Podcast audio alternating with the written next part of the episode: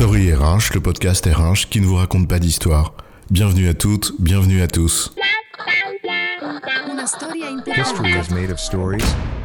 Dans cet épisode, nous allons parler de congés accordés pour santé mentale et nous demander si c'est une bonne idée ou pas. Et chef, j'ai besoin de congés pour préserver ma santé mentale. Parce que là, tu sais, franchement, eh ben, je suis pas loin de péter un boulon. Bah alors, on tient pas la route? Il y a une roue qui dévisse? Les boulons, plutôt que de les péter, tu ferais mieux de les serrer. Allez, va faire ta pause psychologique si t'en as besoin, et dis-moi merci. Mais non, j'ai pas besoin de te dire merci puisque j'y ai le droit. Un quota de jours que je peux me prendre dans l'année quand j'en ai besoin pour ma santé mentale, sans avoir besoin de me justifier. Alors je les prends. C'est ce qu'on appelle le congé pour santé mentale.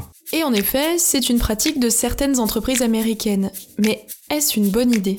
Les congés pour santé mentale, une mascarade, c'est quoi l'histoire? Vous avez compris le principe.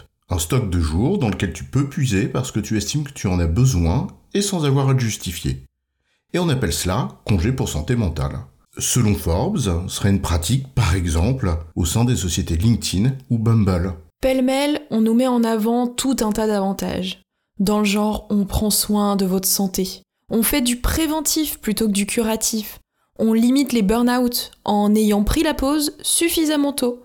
Et puis, pas besoin de se justifier. Donc, ça te déstigmatise. Ouais, sauf qu'on appelle ça congé pour santé mentale. Genre, mon pote, tu sors du bois, tu t'affiches comme ayant besoin d'un break pour ta santé mentale.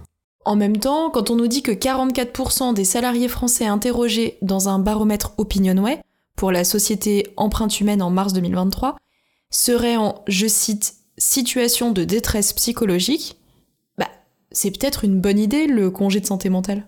C'est vrai que le baromètre santé mentale, Malakoff Humanis, en 2022, bah, il montre que 20% des arrêts maladie sont liés à la santé mentale. Et c'était 11% en 2016.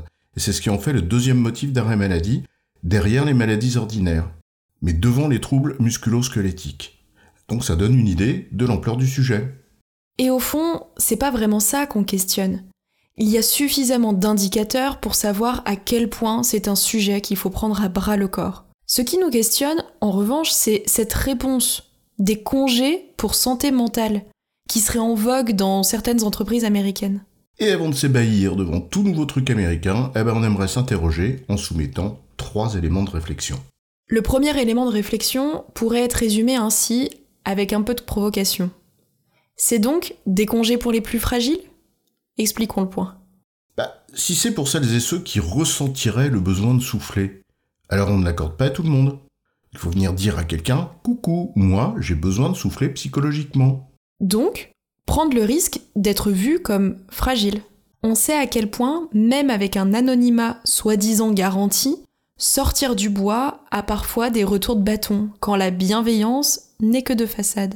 Combien de personnes qui pourraient légitimement bénéficier d'une RQTH font délibérément le choix de ne pas se déclarer parce qu'elles craignent les conséquences discriminatoires potentielles derrière? En première lecture, accorder un congé à celui ou celle qui en a besoin, c'est logique et normal, puisque tout le monde n'a pas de fait la même résistance au stress. Mais ça reste un sacré paradoxe si on veut déstigmatiser. Surtout quand on doit se préoccuper de tous les salariés, car ce n'est pas toujours ceux, on croit, ou qu'ils disent qui en ont besoin. Le deuxième élément de réflexion, c'est pourquoi appeler ça congé santé mentale Si finalement il ne s'agit que d'un congé auquel tout le monde aurait le droit en se déclarant. Si ce n'est peut-être pour s'assurer justement bah, que personne ne se déclare, donc que personne ne le prenne. Et oui, comme celui qui a la cantoche voit du poulet arriver et dit à la cantonade que c'est du chat, en se disant qu'il y en a bien quelques-uns qui vont le croire et qui vont bouder leur part de poulet. On ne dit pas que c'est calculé. On dit que c'est une hypothèse. On peut aussi la mettre en perspective avec les personnes qui ont réellement fait des burn-out et qui sont parties pour s'en remettre de ces burn-out avec un solde de congé positif. Beaucoup de personnes vraiment en surmenage, eh ben, elles se rendent pas forcément compte. Et puis après tout, si deux ou trois jours pour souffler un peu auraient suffi, tu les aurais pris ces deux ou trois jours de congé? Mais non, tu ne l'as pas fait. Parce que tu ne vas pas laisser l'équipe dans la merde. Ou parce que tu anticipes avec angoisse la masse de boulot en rentrant. Et puis la troisième réflexion, la plus importante à nos yeux, c'est que cela en dit long sur le degré de réflexion, d'analyse, de compréhension sur le sujet de la charge de travail, prescrite, réelle et ressentie. Est-ce qu'il y a quelque chose de réellement mis en place pendant qu'un salarié est en congé pour santé mentale? Ou est-ce qu'il retrouve la pile qu'il a dû fuir encore plus grosse sur son bureau en rentrant? Il y a des flux et des flots qu'on n'endigue pas avec un robinet qui se ferme. Ils te submergent. Et si rien n'est fait en ce sens alors? Ces congés dits de santé mentale, ce sont juste des congés. Et au lieu de 5 semaines, bah on n'a qu'à dire que t'as 5 semaines plus X jours. Et cela devient un argument de recrutement et de fidélisation. En fait, on n'est pas loin du washing, non? En appelant ça santé mentale. Ce qui est frappant dans le bruit qui a pu être fait ici ou là sur le sujet en France, c'est que l'on voit peu de réflexion sur les causes racines. Or c'est précisément là où il faut agir. Le sens, la destruction de l'autonomie, les injonctions contradictoires, le déni de réel qui nourrit un sentiment d'impuissance, bref, c'est pas les sujets qui manquent. Alors dire qu'il faut se préoccuper de santé mentale, bien sûr, ça nous semble être une évidence.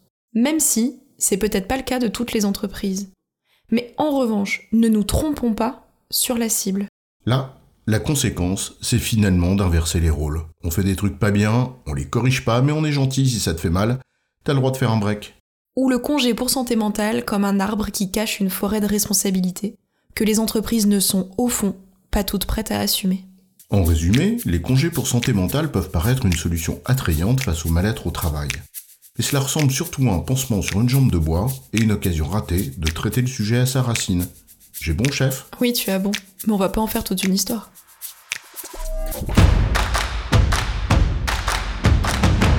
Story RH, le podcast RH qui ne vous raconte pas d'histoire. Retrouvez tous les épisodes sur storyrh.fr.